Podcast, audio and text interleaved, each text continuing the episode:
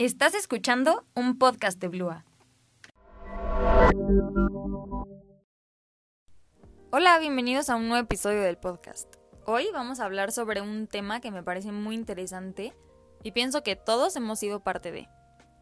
Hablaremos del autosabotaje y cómo a veces nos ponemos dentro de un papel de víctima que lejos de ayudarnos a superar ciertas situaciones, nos mete aún más dentro de un lugar en el que no nos sentimos bien y no nos permite superarnos a nosotros mismos. El autosabotaje son todas aquellas acciones inconscientes que realizamos en los momentos en los que estamos a punto de realizar alguna acción que nos pueda sacar de nuestra zona de confort. Muchas veces estas conductas de autosabotaje vienen desde un lugar en el que nos sentimos cómodos donde estamos o pensamos que sufriremos menos que si realizáramos esa cosita que nos puede llegar a incomodar. Pienso que cada persona alguna vez se ha autosaboteado, pero que cada uno de nosotros tiene diferentes formas de hacerlo. O sea, no para todos va a ser la misma manera o no todos lo hacen del, sobre la misma cosa. Y creo que todos lo hacemos solo sobre ciertas cositas que cada uno de nosotros nos hace falta trabajar. Investigando un poquito, encontré ciertas causas de autosabotaje que cada uno de nosotros puede tener. Les voy a contar un poquito de ellas y conforme las van escuchando podrán identificar cuál podría ser su principal causa de autosabotaje. La primera es tener problemas para priorizar los objetivos. Y esta se refiere como a todas estas personas a las que les cuesta muchísimo cumplir con sus pendientes o que van procrastinando todos, todas sus actividades o todas sus tareas, proyectos, lo que sea. Como que no pueden como que cumplir de cierta manera con todas las cosas que tienen que hacer. La siguiente es la falta de autocontrol. Y creo que en esta puede como que verse muy diferente para cada persona.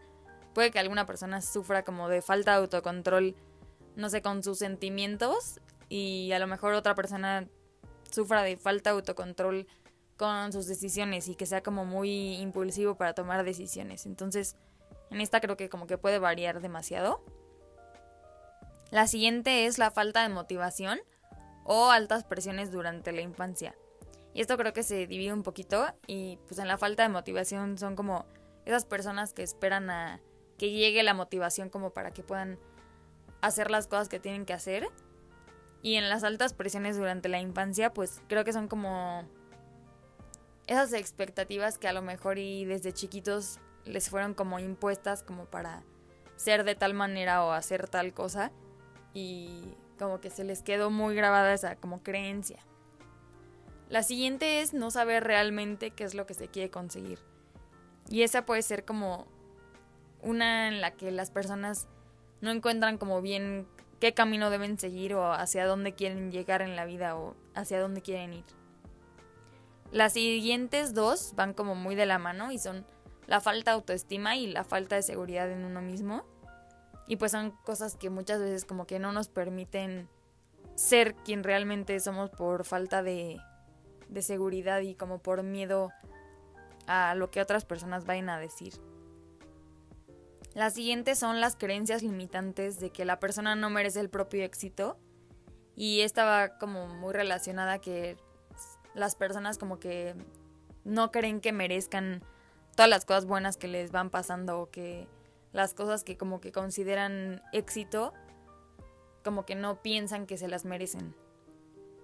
Las siguientes son objetivos impuestos por terceros y esta puede ser desde una pareja, mm, tus papás, un maestro, tu jefe, X persona, como que te ha impuesto algún objetivo o alguna expectativa que debes cumplir o, que o una forma en la que debes ser. La siguiente es el temor al fracaso, que pues esa creo que como que todos de alguna forma la podemos tener, como que a todos nos da un poquito miedo no como que cumplir o no llegar a ser lo que queremos ser lo que, con lo que más soñamos. La siguiente es el temor al cambio y salir de la zona de confort. Son como todas estas personas a las que les dan miedo desde los cambios chiquitos hasta los cambios más grandes como, no sé, irte a vivir a otra ciudad o cosillas así. O, y el salir de la zona de confort, como, no sé, tomar alguna decisión que pueda como que tener un impacto o hacer algún cambio en tu vida. La siguiente son conflictos internos, que esa también creo que todos, la, todos lo tenemos, pero como que de diferentes maneras. Puede que yo tenga algún conflicto interno que otra persona para nada tenga y que la otra persona tenga un conflicto interno que sea muy diferente al mío, que sean como temas muy diferentes, pero creo que todos tenemos como algo interior como con lo que tenemos algún conflicto. La siguiente es el temor a no estar a la altura de las expectativas de los otros. Y pues esto es como las personas que siempre quieren como que cumplir con los estándares de los demás y como que su vida está como que muy regida hacia lo que otros esperan o crees que los otros esperan de ti. Y como que haces o no haces cosas o dices o no haces o no dices cosas por el miedo a lo que otros van a decir. Y pues espero que con estas posibles causas de autosabotaje hayan podido como identificar la suya para que con eso puedan como que empezar a reflexionar un poquito sobre de dónde viene esa causa de autosabotaje y puedan como empezar a trabajar en cada una de las causas que tengan. Y yo les voy a contar un poquito sobre cuál creo que es mi posible causa. Y la verdad me considero una persona que ha sido víctima del autosabotaje muchas veces, pero creo que lo he sido por causas diferentes. O sea, como que en cada etapa de mi vida ha sido de alguna forma diferente no, es la misma causa de cuando era chiquita actualmente o hace un año, como que va variando, creo que dependiendo de lo que vas viviendo, cómo va como que tu vida. Por ejemplo, cuando era chiquita me daba muchísimo miedo el cambio y prefería mil veces quedarme en el lugar donde estaba a salir de mi zona de confort o a exponerme al cambio.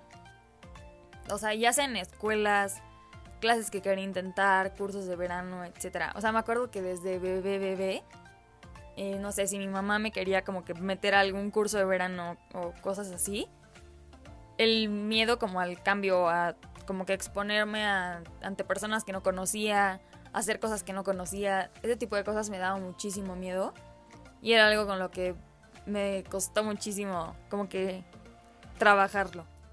Pero obviamente conforme fui creciendo, pues fui trabajando muchísimo en ese miedo al cambio y actualmente pues ya no es algo con lo que batallo o ya no me autosaboteo con eso porque pues ya no es algo con lo que sufra. Y hoy en día, si tuviera que decidir cuál es mi mayor causa de autosabotaje, creo que sería el querer cumplir con las expectativas de otros. Como que de alguna forma, también desde chiquita como que lo, creo que lo he como que tenido, pero creo que más como que conforme fue avanzando mi edad.